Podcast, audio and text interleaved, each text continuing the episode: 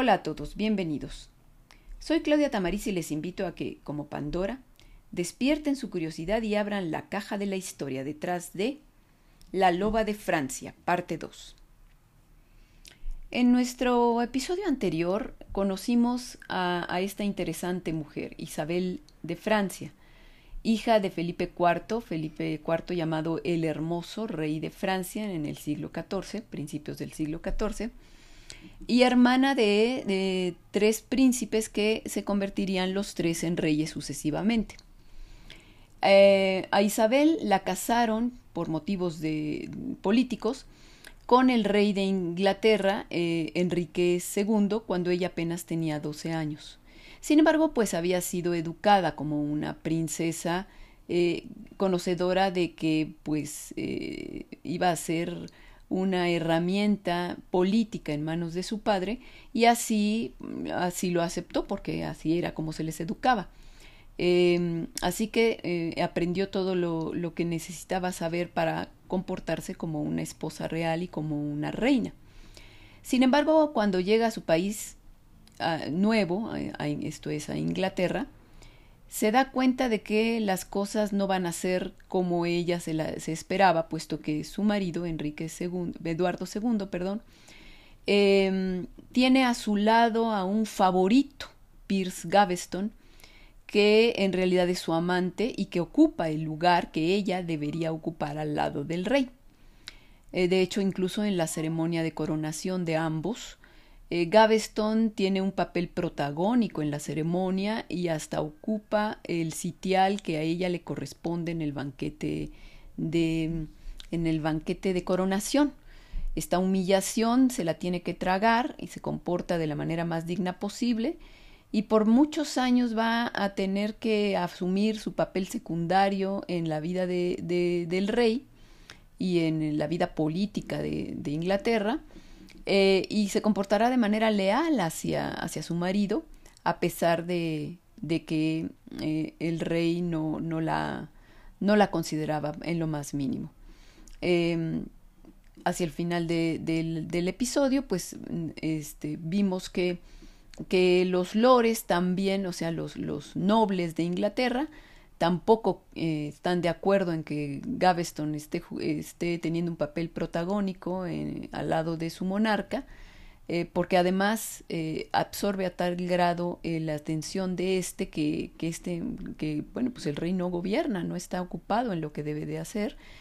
Y en repetidas ocasiones le instan a que a que destierre, a que corra del país a este personaje, cosa que el rey hace, pero invariablemente lo, lo regresa, lo hace que regrese a su lado y, desobedece a los eh, lo que el parlamento le pide que haga. Finalmente entonces se, se desata una guerra civil para acabar con, con Gaveston eh, lo toman prisionero y sobre todo Thomas de Lancaster, que es uno de los nobles, si no es que el noble más poderoso de Inglaterra, junto con otros más, eh, toman la, iniciativa y ejecuta al amante del rey. Eh, al mismo tiempo, Isabel, que ha estado que se ha mantenido leal a su marido a pesar de todo, eh, está embarazada y finalmente tiene un hijo varón, es decir, el heredero al trono, lo que será para ella trascendental eh, para su futuro papel en Inglaterra. Bueno, hasta ahí nos habíamos quedado. Mm, vamos a, vamos a empezar a partir de allí. Este pequeño príncipe recién nacido recibió el nombre de su abuelo y de su padre, o sea, Eduardo. Y su nacimiento, al asegurar la línea de sucesión al trono, pues reforzaba la autoridad de Eduardo II, de su padre. Por ello, y, debido también a que Gaveston ya no estaba en el panorama político, ya lo habían ejecutado, los lores, los nobles, buscarán llegar a un acuerdo con el rey y firmar la paz con él. Los recientes eventos también eran, fueron trascendentales para Isabel porque cambiaron el papel que hasta entonces interpretaba en el reino había dado un hijo al rey, cosa importantísima, un heredero a Inglaterra, y Gaveston ya no estaba para arrebatarle su lugar al lado del monarca, así que por fin la joven reina lo era de facto y no solo de nombre, y se estrenó en este rol cuando en 1313 la familia real inglesa marchó a París, aceptando la invitación del rey Felipe el Hermoso, el papá de ella, para asistir a una ceremonia en la que sus tres hijos serían investidos como caballeros. Gracias a su mujer, Eduardo fue bien recibido. Nadie mencionó su anterior comportamiento ni los eventos recientes en los que había estado involucrado el rey de Inglaterra, y este, eh, como yerno del monarca francés, fue partícipe en los rituales dinásticos de la corona gala, o sea, participó directamente en lo que sería la investidura de caballeros de sus cuñados. El apoyo de Francia estaba garantizado para Eduardo por el simple hecho de ser esposo de la hija de Felipe el Hermoso, e Isabel estaba lista para regresar a Inglaterra y trabajar codo con codo con su marido en beneficio de su reino. Bueno, pero el problema es que cuando regresó a Inglaterra, regresó la familia real a Inglaterra, continuaban los problemas. Los escoceses, con su rey Robert Bruce, que ya habíamos visto que tenía eh, que había un conflicto entre Escocia e Inglaterra desde, desde la época de, del padre de, Eduardo II, Eduardo I, porque Eduardo I quería apropiarse de este territorio en el norte y los escoceses estaban defendiendo.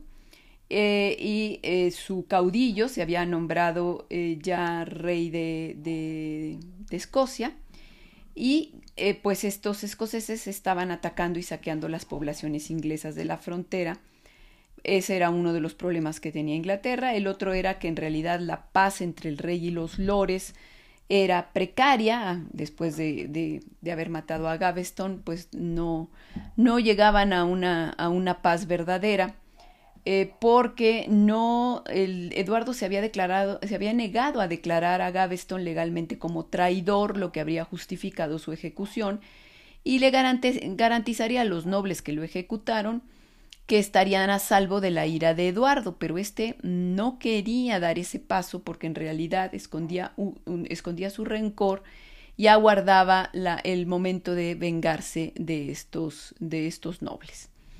Así que pues de dientes para afuera todo parecía olvidado, pero en realidad no era así. Los verdaderos sentimientos del rey se manifestaron cuando armó un ejército para combatir a Bruce, y resulta que los tres condes responsables de la muerte de su amante no acudieron a apoyarlo a formar parte de su ejército. En aquella ocasión, la guerra contra los escoceses no fue, no fue una guerra contra guerrilleros, porque Robert Bruce eso era lo que, lo que, esa era la táctica que usaba la guerra de guerrillas, ya dado que su, su ejército era numérica y eh, numéricamente inferior y con armas inferiores, eh, armamento, menos armamento, vamos, y entonces pues optaba por la táctica de atacar y huir. Pero esta vez tuvo que enfrentarse a una, eh, a una batalla, en batalla frontal contra los ingleses, eh, claramente, que claramente lo superaban en número y estaban mejor equipados, y sin embargo vencieron los escoceses, entre otras cosas por el liderazgo indeciso de Eduardo, quien tuvo que emprender una humillante retirada mientras Robert Bruce se erigía como el incuestionable rey de una Escocia independiente. Pero vamos, ahí no paraba la cosa porque los escoceses, eh, confiados en su, en su victoria, pues continuaron avanzando a lo ancho del norte de Inglaterra, destruyendo pueblos y matando a la gente, y el único que podía controlar su avance era justamente Thomas de Lancaster, el noble eh, que había ejecutado a Gaveston y que era el peor enemigo de Eduardo, así que Eduardo tenía que depender de él para detener a los escoceses. Mientras Eduardo combatía en Escocia, Isabel desempeñaba sus nuevos, sus nuevos deberes de reina y actuaba como embajadora en Francia en la corte de su padre para tratar los asuntos de Gascuña, este territorio que le pertenecía a su marido, al rey de Inglaterra, pero que estaba, era un territorio francés al suroeste de Francia, como eh, era parte del ducado de Aquitania, o era ya lo que quedaba del ducado de Aquitania, porque ya se había perdido mucho territorio. Eh, y por el solo hecho de que, de que este Eduardo era duque de, Aquitania, tenía que mm, tenía un pacto de vasallaje, debía rendirle vasallaje a el rey de Francia, o sea, a su suegro. Y bueno, pues para eso fue Isabel a, visitar a, la corte francesa para arreglar los asuntos que había sobre este territorio. Estando en su tierra natal, a Isabel le va a tocar vivir los vergonzosos acontecimientos que se denominaron el escándalo de la Torre de Nesle. Un escándalo en el que sus tres cuñadas, porque recordemos que tenía tres hermanos, eh, que eran Margarita, es la esposa de Luis, Juana, la esposa de Felipe, y Blanca, la esposa de Carlos, cometieron adulterio con caballeros al servicio de su suegro, o sea, del rey. Las tres mujeres fueron insensatamente indiscretas en sus encuentros amorosos justamente en esta, en esta mm, edificación, la Torre de Nesle, y al ser descubiertas, pues recibieron un duro castigo.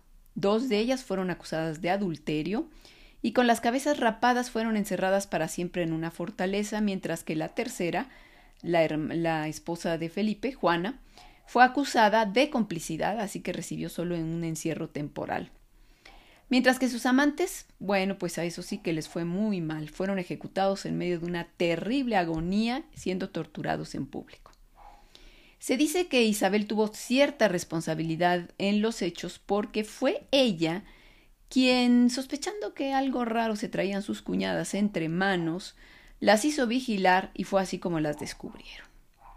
En fin, terminando sus asuntos en Francia, vuelve la reina a Inglaterra y allí, pues, eh, sigue habiendo problemas, puesto que a los problemas en el norte, que no lograron resolverse, con los escoceses se, les va se le va a sumar un periodo de malas cosechas y hambruna del pueblo inglés, y la tensa relación de los lores con el rey que no acaba de solucionarse. En este contexto, Isabel va a dar a luz a más hijos, Juan en 1316 y Leonor dos años después. Para el año 1317 va a aparecer en escena un personaje que se convertiría en el hombre que sustituiría a, a Gaveston en la corte y en el corazón del rey. El señor se llamaba Hugo de Spencer el joven y había entrado al servicio de Eduardo desde que ambos eran adolescentes, pero ahora era el hombre a la sombra del monarca y el destinatario de sus atenciones. Pues mientras su país sufría miseria y hambre, Eduardo gastaba el dinero en enriquecer y acrecentar el poder de Despenser y su padre, Despenser el Viejo.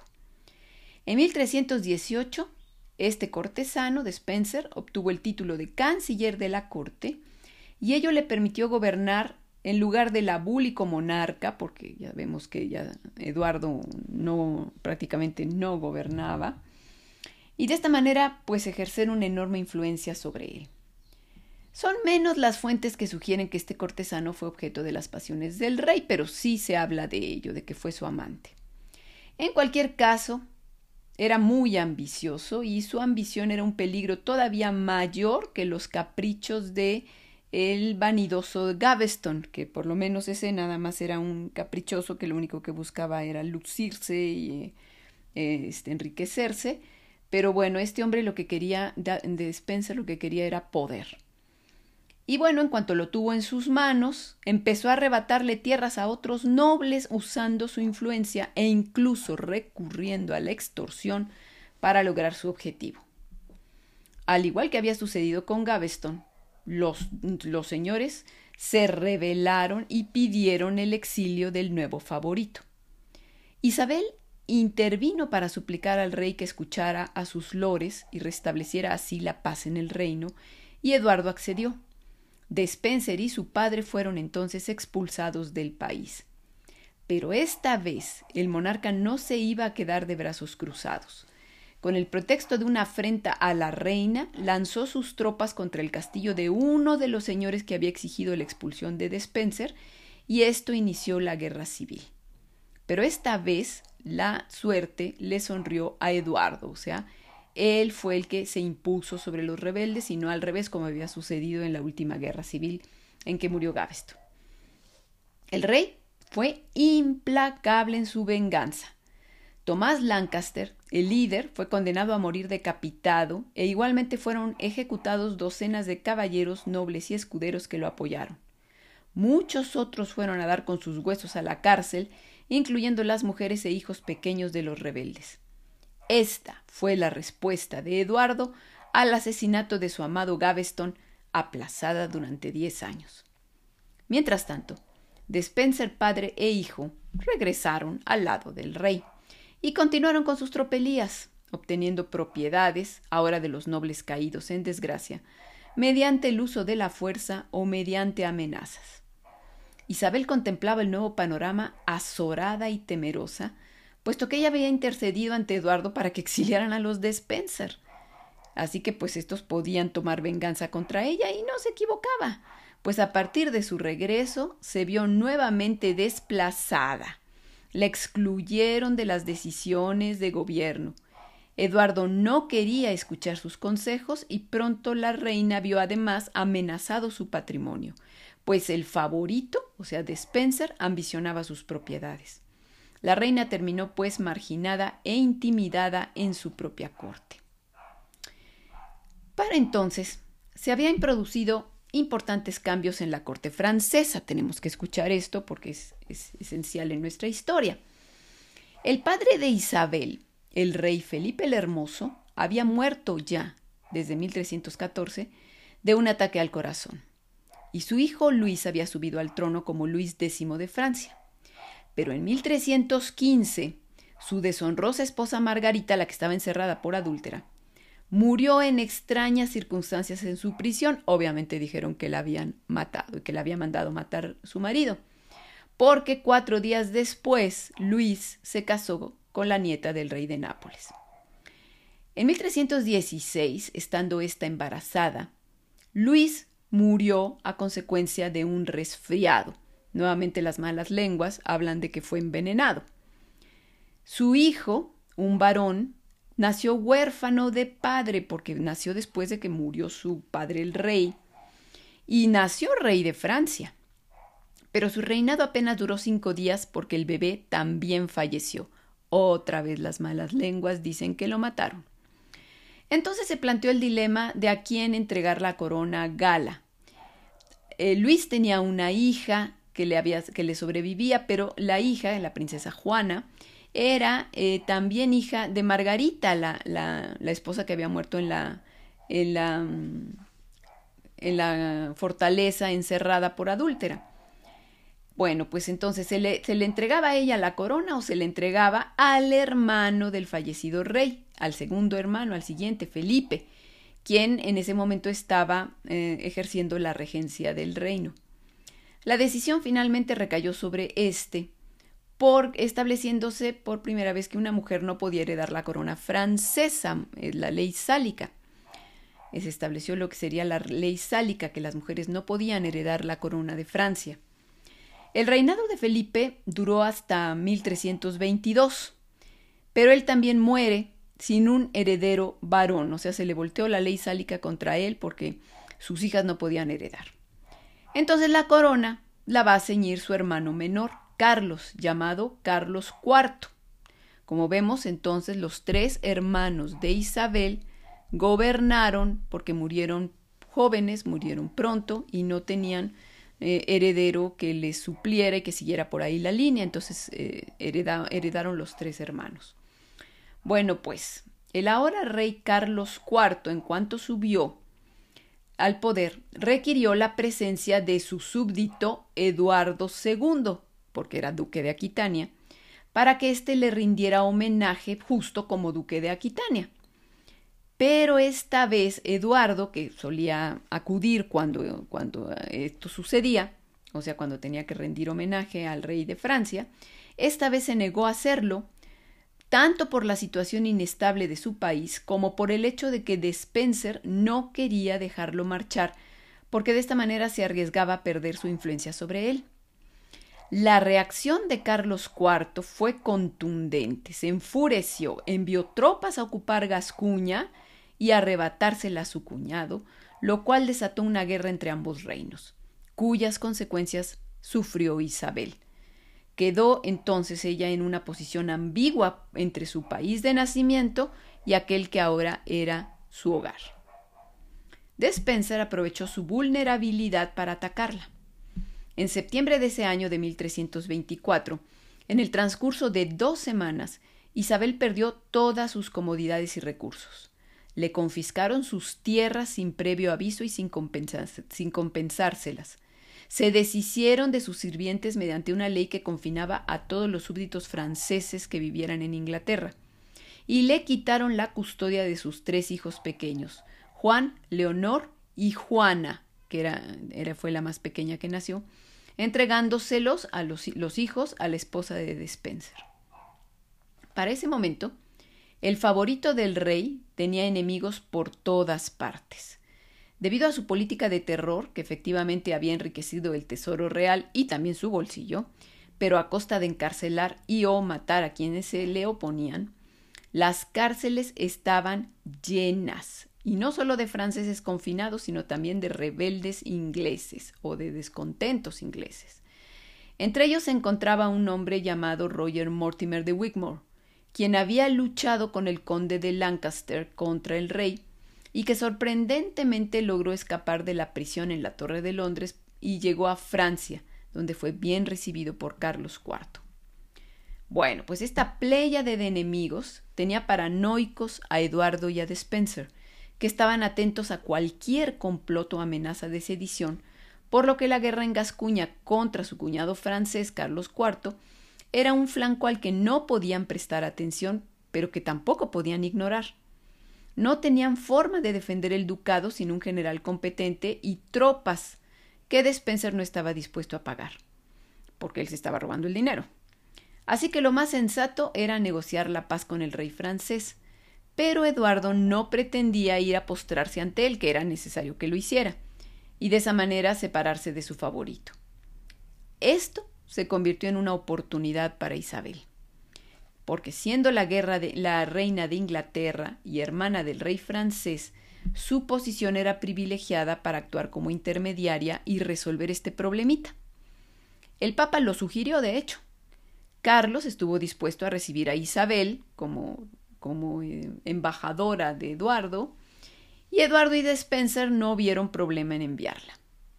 Tan pasivamente se había sometido a las humillaciones de que la hicieron víctima, que estaban convencidos de que la mujer actuaría en su favor y luego volvería a Inglaterra como una niña obediente. Se equivocaban. Isabel partió a Francia en marzo de 1325 y emprendió las gestiones que le fueron encargadas. Pero con cualquier pretexto fue prolongando su estancia, y esto en complicidad con su hermano el rey de Francia, hasta que fue evidente que no iba a volver. Eduardo y Despenser se habían equivocado al confiar en ella, pero aún cometieron un error mayor.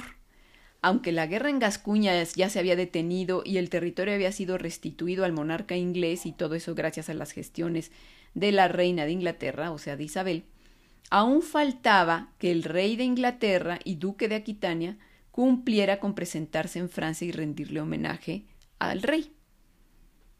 Eh, o sea, nuevamente esto no, había no se había todavía resuelto. Y bueno, Eduardo aún se debatía entre ir o no, cuando le llegó un mensaje de Francia. El monarca francés, o sea, Carlos IV, aceptaría con gusto el tributo del hijo mayor de Eduardo de 12 años si éste era nombrado duque de Aquitania. O sea, aceptaba que no fuera Eduardo el padre, pero que fuera el heredero al trono, el hijo de Isabel y el rey pero siempre y cuando pues lo nombraran duque de Aquitania para que pudiera eh, actuar como tal y rendirle homenaje al rey de Francia. Despenser y Eduardo respiraron aliviados, esa era la solución. Así que enviaron al joven príncipe a Francia, previamente investido como duque de Aquitania, junto con un mensaje para su madre ordenándole que regresara de inmediato. Cometieron un terrible error pues los dos hombres seguían pensando en Isabel como la dócil mujer que se sometería a su autoridad, e ingenuamente le habían proporcionado el arma que le permitiría a ella enfrentarse contra ellos. Con el príncipe heredero a su lado, lo dejaron ir con su madre, y con él a su lado, Isabel dejaba de ser la simple reina consorte para convertirse en la monarca ungida que podía actuar en nombre de su hijo y de su pueblo contra la tiranía del gobierno de su esposo. Al recibir el mensaje de Eduardo, Isabel contestó públicamente que un tercero, o sea, de Spencer, se había interpuesto entre el rey su marido y ella, y que ella no volvería a su país hasta que ese intruso desapareciera. Era obvio que todo esto era un plan premeditado entre la reina de Inglaterra y su hermano el rey de Francia. A partir de ese momento y de esta declaración de la reina de que Spencer tenía que irse para que ella volviera, todos los caballeros ingleses que estaban en contra del gobierno de Despenser, muchos de ellos exiliados, se agruparon en torno a Isabel y al príncipe Eduardo, incluido el famoso Roger Mortimer, el que habíamos comentado que se, que se encontraba en la corte francesa después de haber escapado de la torre, y que al cabo se convirtió en el hombre de confianza de la reina y en algo más porque a poco de iniciada una alianza política entre ellos, también se inició un idilio entre la reina y, su ahora general de sus tropas. No obstante, eh, perdón, no obstante su declaración pública contra Despenser, el objetivo de Isabel no era solo deshacerse de él, ojo, porque sabía que eso no bastaba para enderezar los pasos del rey y que éste podía volverse cruel e implacable contra quien osara tocar un pelo a su favorito. Entonces no bastaba con deshacerse de, de Despenser, lo que Isabel se proponía era de plano, de plano destituir a Eduardo para sentar en el trono a su hijo. Con ese objetivo en mente, Isabel, Mortimer y el príncipe heredero cruzaron el Canal de la Mancha con un ejército el 22 de septiembre de 1326. Con la noticia del desembarco de las tropas de su esposa, Eduardo despachó órdenes para organizar la defensa en todo el reino, pero no obtuvo la respuesta esperada. Los hombres de armas de Inglaterra se cruzaban de brazos ante el llamado del rey o de plano marchaban a unirse a las tropas de la reina a pesar de ser mujer y de ser una reina desleal y adúltera, porque además Eduardo se encargó de que toda Inglaterra se enterara de esto último, Isabel obtuvo el apoyo del pueblo, harto del despotismo del rey y de la pobreza que había generado. Por las ciudades por donde pasaba Isabel, la población le abría las puertas, le ofrecía regalos y le juraba lealtad a ella y a su hijo. Y conforme avanzaban, Mortimer iba reuniendo gente para su ejército. Cuando estas noticias de cómo avanzaban triunfantes llegaron a Londres, Eduardo y Despenser entraron en pánico y huyeron hacia el oeste, junto con un puñado de guardias. La reina entonces entró triunfante en la ciudad de Londres. Los fugitivos fueron perseguidos. Trataban de llegar a Irlanda y dejaron a Despenser padre defendiendo el castillo de Bristol contra los hombres de la reina. Al cabo de, un asedio al castillo, la fortaleza cayó y Despenser el Viejo fue capturado, juzgado, ahorcado y después decapitado.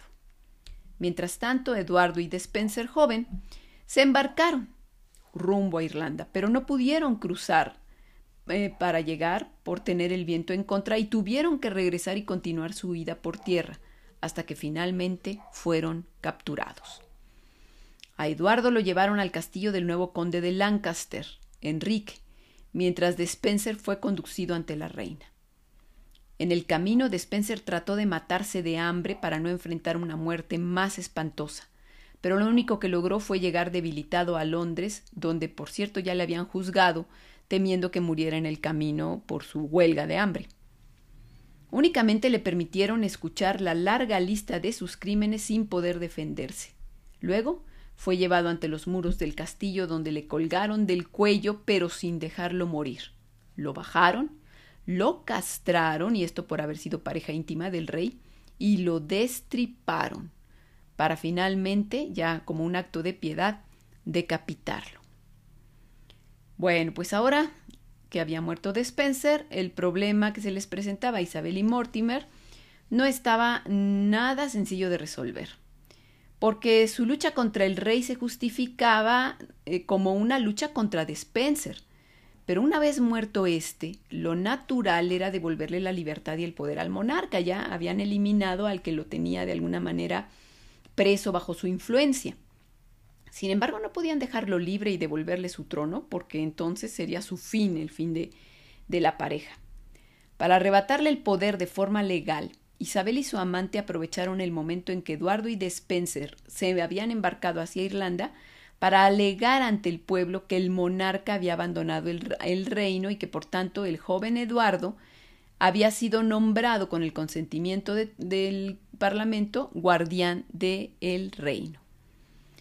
Pero era una situación difícil, pues no había ningún precedente de lo que estaban haciendo.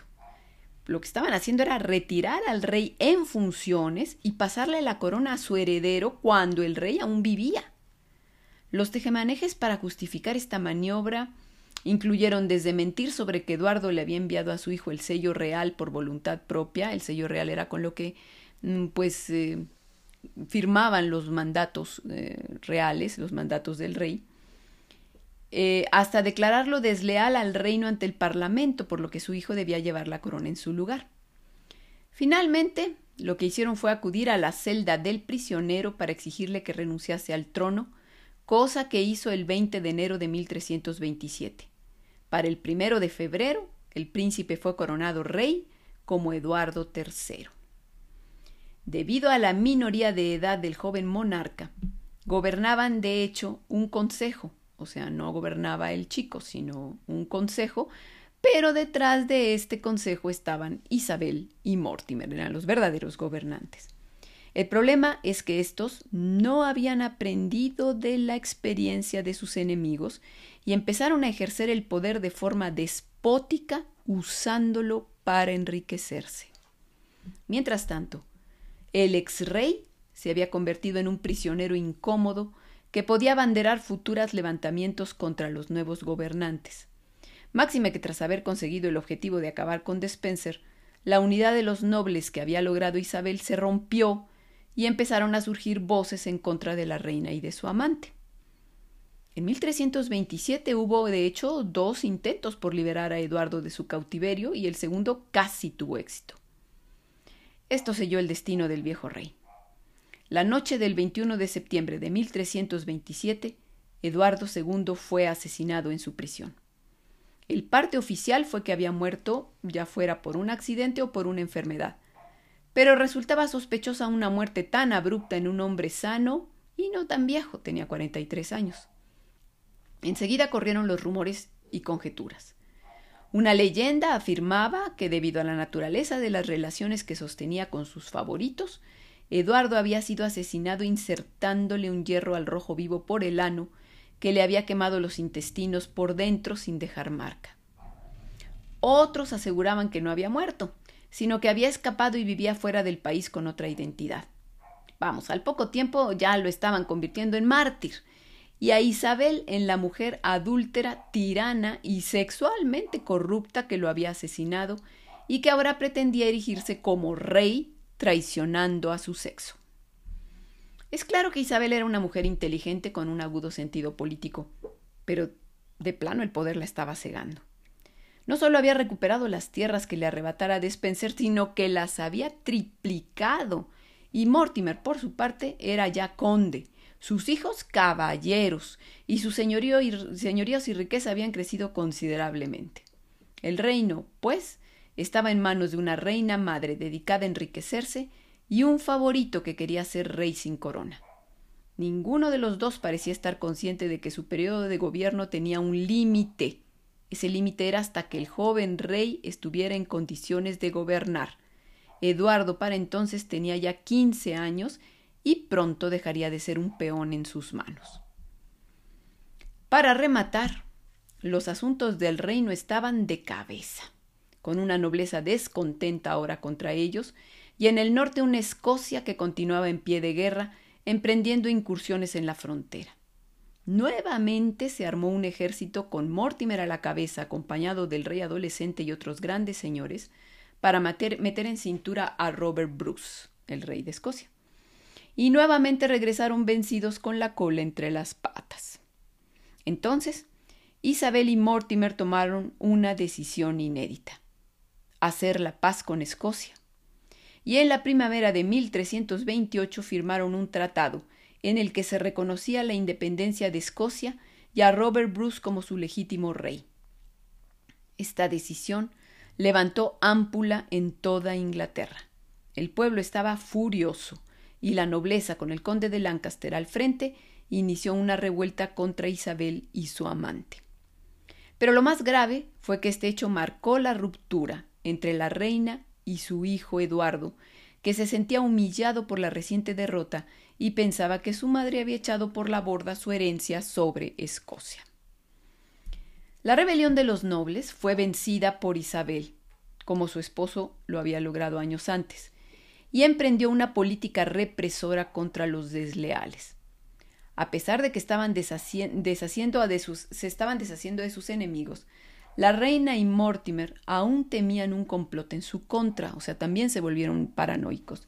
Así que, cuando se encontraban en Nottingham para una reunión del Parlamento, se encerraron en el castillo que se elevaba en una saliente sobre la ciudad como medida de seguridad. Solo que nunca previeron de dónde les iba a llegar el golpe. La noche del 18 al 19 de octubre, un grupo de hombres penetró en la fortaleza por un pasadizo secreto y sorprendieron a los amantes rodeándolos antes de que pudieran reaccionar. El líder del complot era el rey Eduardo y aquellos hombres sus caballeros más fieles. Así, en manos de su propio hijo, acabó el gobierno de tres años de Isabel. El destino de Mortimer estaba cantado. Se le acusó del asesinato del rey Eduardo II y de usurpar el poder al actual rey, y se le sentenció a muerte como traidor. El 29 de noviembre fue ahorcado. Pero Isabel era la madre del monarca, por lo que su vida fue respetada. Fue encerrada en el castillo de Berkhamsted, condicionada a reconocer sus errores. Isabel era una mujer práctica, una política hecha y derecha que sabía cuándo ceder para proteger sus intereses, así que accedió. Seguramente lloró a Mortimer, pero no dejó traslucir su dolor en público. Para la Navidad de ese año pudo reunirse con su hijo en el castillo de Windsor, donde permanecería dos años en un encierro dorado. Eso sí, entregó sus propiedades al rey a cambio de una asignación anual de tres mil libras. A partir de 1332, Isabel recuperó la libertad de forma gradual. Entonces pasó gran parte de lo que le quedó de vida en un castillo en Rising cerca del mar, donde su hijo y su familia la visitaban. La vida de Isabel de Francia transitó desde una posición triste y humillante hasta conseguir todo el poder gracias a su astucia e inteligencia para luego perderlo a causa de su ambición. Pero no cabe duda de que fue una mujer que rompió esquemas, que transgredió su rol femenino para ser protagonista en la política de su reino, pero justamente por traicionar a su sexo y atreverse a ejercer un papel concedido por Dios solo a los hombres, fue considerada una criatura irracional, una fiera capaz de todo para alcanzar sus fines, una loba, la loba de Francia. Si les gustó este podcast, síganme en mis redes sociales como La Caja de Pandora Historia. Gracias.